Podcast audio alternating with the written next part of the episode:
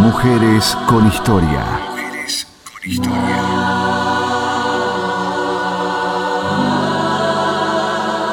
Mujeres que marcaron un camino. Mujeres que rompieron barreras. ¿Dónde están los bebés adolescentes? ¿Por qué no nos dicen a nosotros si están vivos, si están muertos? Mujeres con. Historia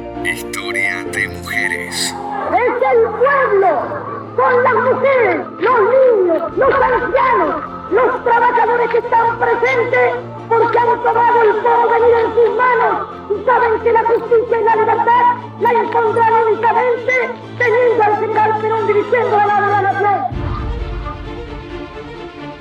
Voces que resuenan.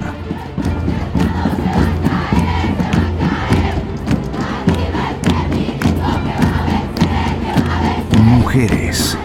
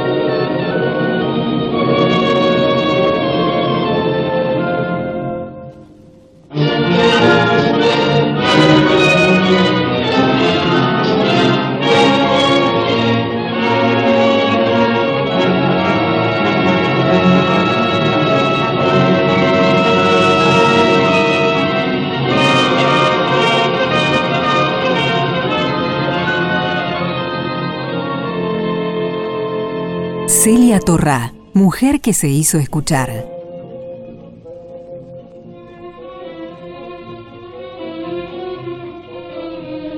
Celia Torrá nació el 18 de septiembre de 1884 en Concepción del Uruguay, Entre Ríos. Fue pianista, compositora, violinista, docente y directora de orquestas y de coros.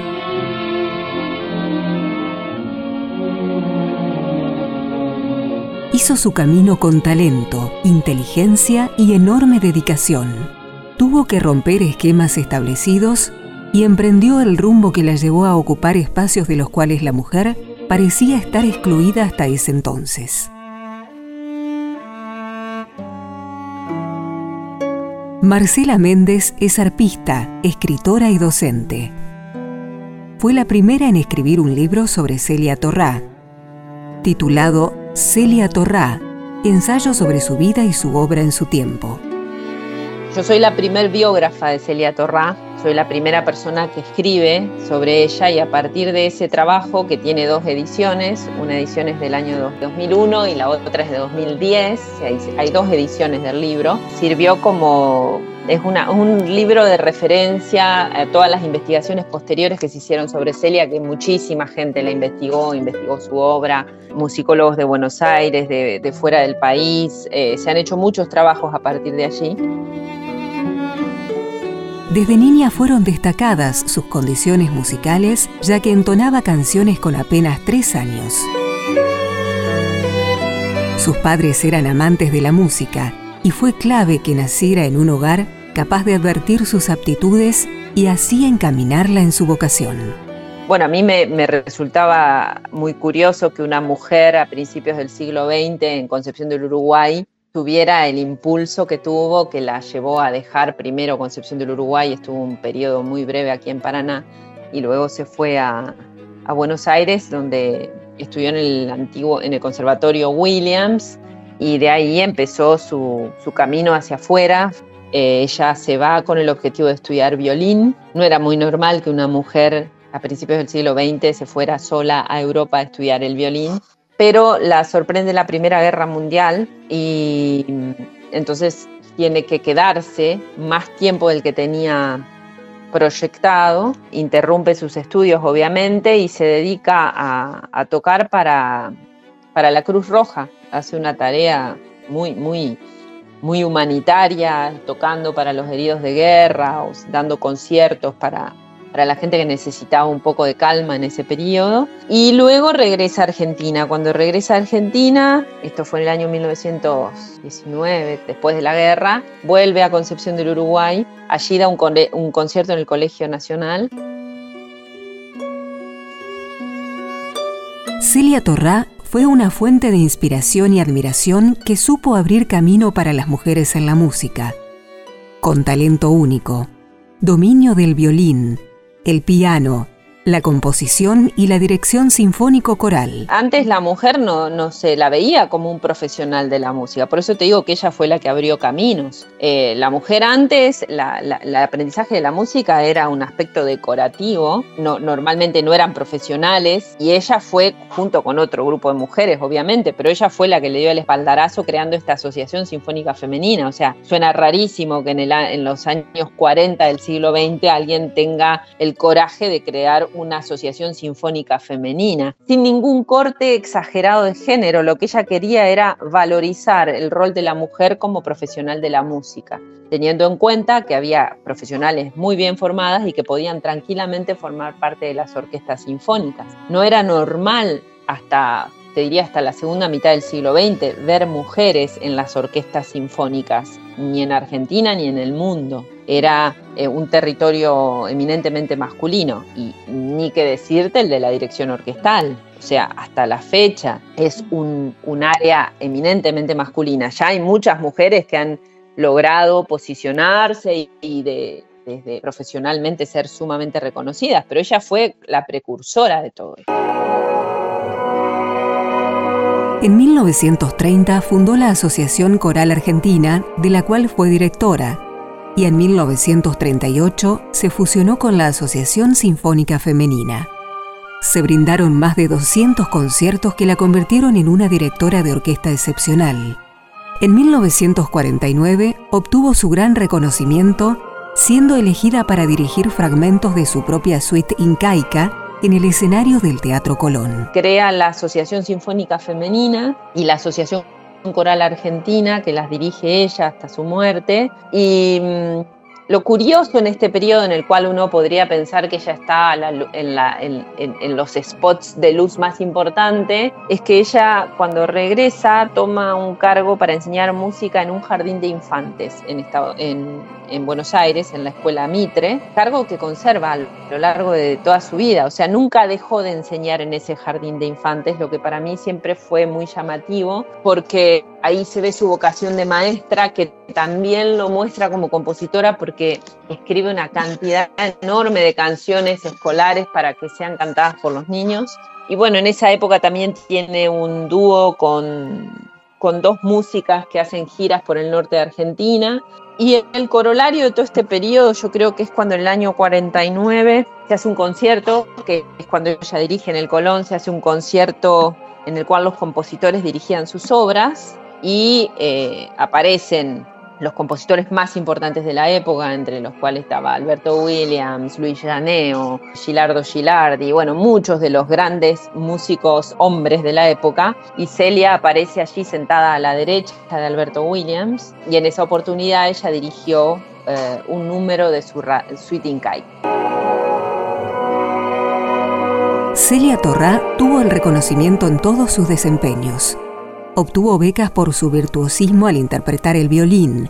Varias de sus composiciones fueron premiadas en concursos nacionales. Fue la ganadora de los premios a Europa. Los premios Europa eran unos premios que se daban a los músicos más eh, destacados a principios del siglo XX y consistía en que ellos se podían ir a estudiar a, Europa. Hubo numerosos músicos argentinos que se fueron a estudiar a Europa con ese premio. Era un premio nacional que lo que hacía era darle una beca de estudios para realizar estudios superiores en Europa. Entre, entre otros músicos que tuvieron ese reconocimiento, hay otro entrerriano que se llama Ricardo Rodríguez, que era de Concordia, que estuvieron contemporáneamente con Celia en Europa. Después, estando allí, bueno, gana unos premios que, que realmente eran muy importantes como el Premio Virtuoso del Violín en Hungría, en Budapest. El gobierno de Entre Ríos le otorga una beca porque eh, su objetivo de, estudiar había sido cumplido a medias, ella ya tenía un fuerte interés por la composición. Entonces el gobierno de Entre Ríos le otorga una beca para realizar estudios de composición en París, estudia en la Escola Cantorum de París, con Paul Leflem y Vincent Dandy, dos grandes compositores franceses de la época. A su sus composiciones reciben premios, los premios municipales de música o los premios nacionales de música. O sea, reconocimientos siempre tuvo. ¿Fue difícil? Sí, fue difícil. Y aparte ella tenía la sumatoria de otras dos desventajas, por decírtelo de alguna manera. Cuando ella llega a estudiar a Buenos Aires, primero era de la provincia, sea, era una persona que venía de una provincia. Y segundo, era una mujer. Eran dos, dos condiciones que si todavía hoy se sufren esas, esas como discriminaciones, por decírtelo de alguna manera, en aquel entonces era como más acentuado.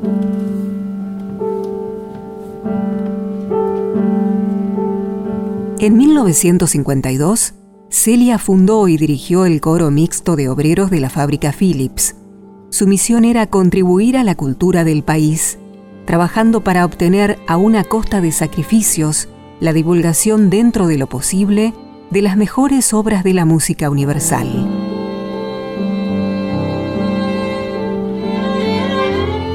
En 1992, por iniciativa de Marcela Méndez, la Escuela Superior de Música de la ciudad de Concepción del Uruguay, la cual actualmente forma parte de la Universidad Autónoma de Entre Ríos, lleva el nombre de Celia Torrá. Yo soy de Concepción del Uruguay y entonces cuando tenía 19 años, o sea, yo pasaba por una calle que se llamaba Celia Torrá, pero no sabía quién era Celia Torrá, hasta que en una clase de historia de la música, una profesora menciona a Celia Torrá como la primera mujer que había dirigido una orquesta en el Teatro Colón, y eso me interpeló enormemente, entonces empecé a investigar. Mi primer objetivo era que la escuela de música de mi ciudad llevase el nombre de Celia Torrá, y entonces eh, empecé a juntar firmas de todo el medio musical de Entre Ríos y del país eh, se juntaron cientos de firmas y el entonces intendente de Concepción del Uruguay, en ese entonces la Escuela de Música de Concepción del Uruguay era una escuela municipal de música, todavía no había pasado ni al Consejo de Educación ni a la UADER como sucedió más tarde, se le impuso el nombre de Celia Torrá y desde ese entonces esa escuela lleva ese nombre, así como la de Paraná es la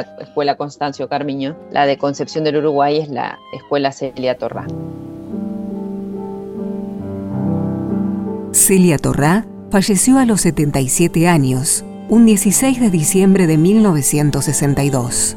A raíz de esto, se cambia el nombre de la Asociación Sinfónica Femenina y Coral Argentina por el de Asociación Celia Torrá.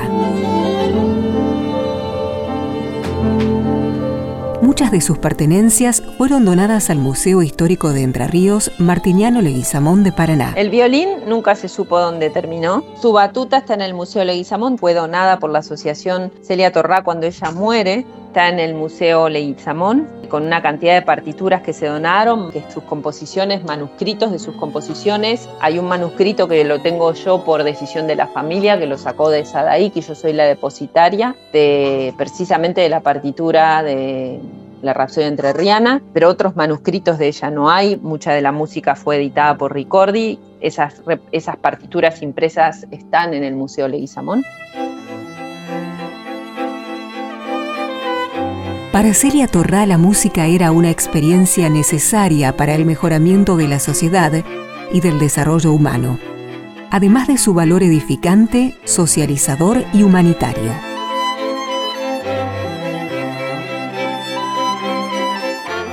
Conocer la vida de Celia Torrá nos permite aprender e inspirarnos en quienes nos antecedieron y poner en relieve la sabiduría que atesora la producción artística de mujeres argentinas.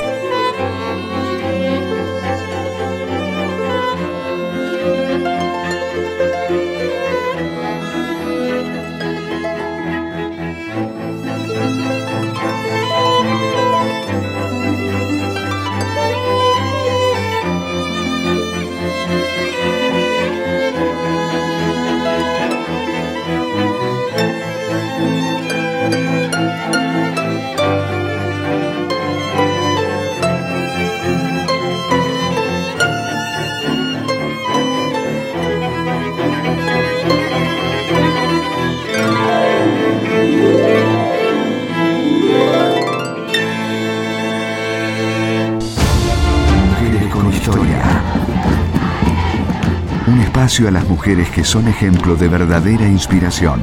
Mujeres con historia. Mujeres que marcaron un camino. Mujeres que rompieron barreras. Un trabajo realizado por Vanessa Giraldi, práctica curricular, licenciatura en comunicación social de la Universidad Nacional de Entre Ríos. Producción LT14, Radio General Urquiza, Nacional Paraná.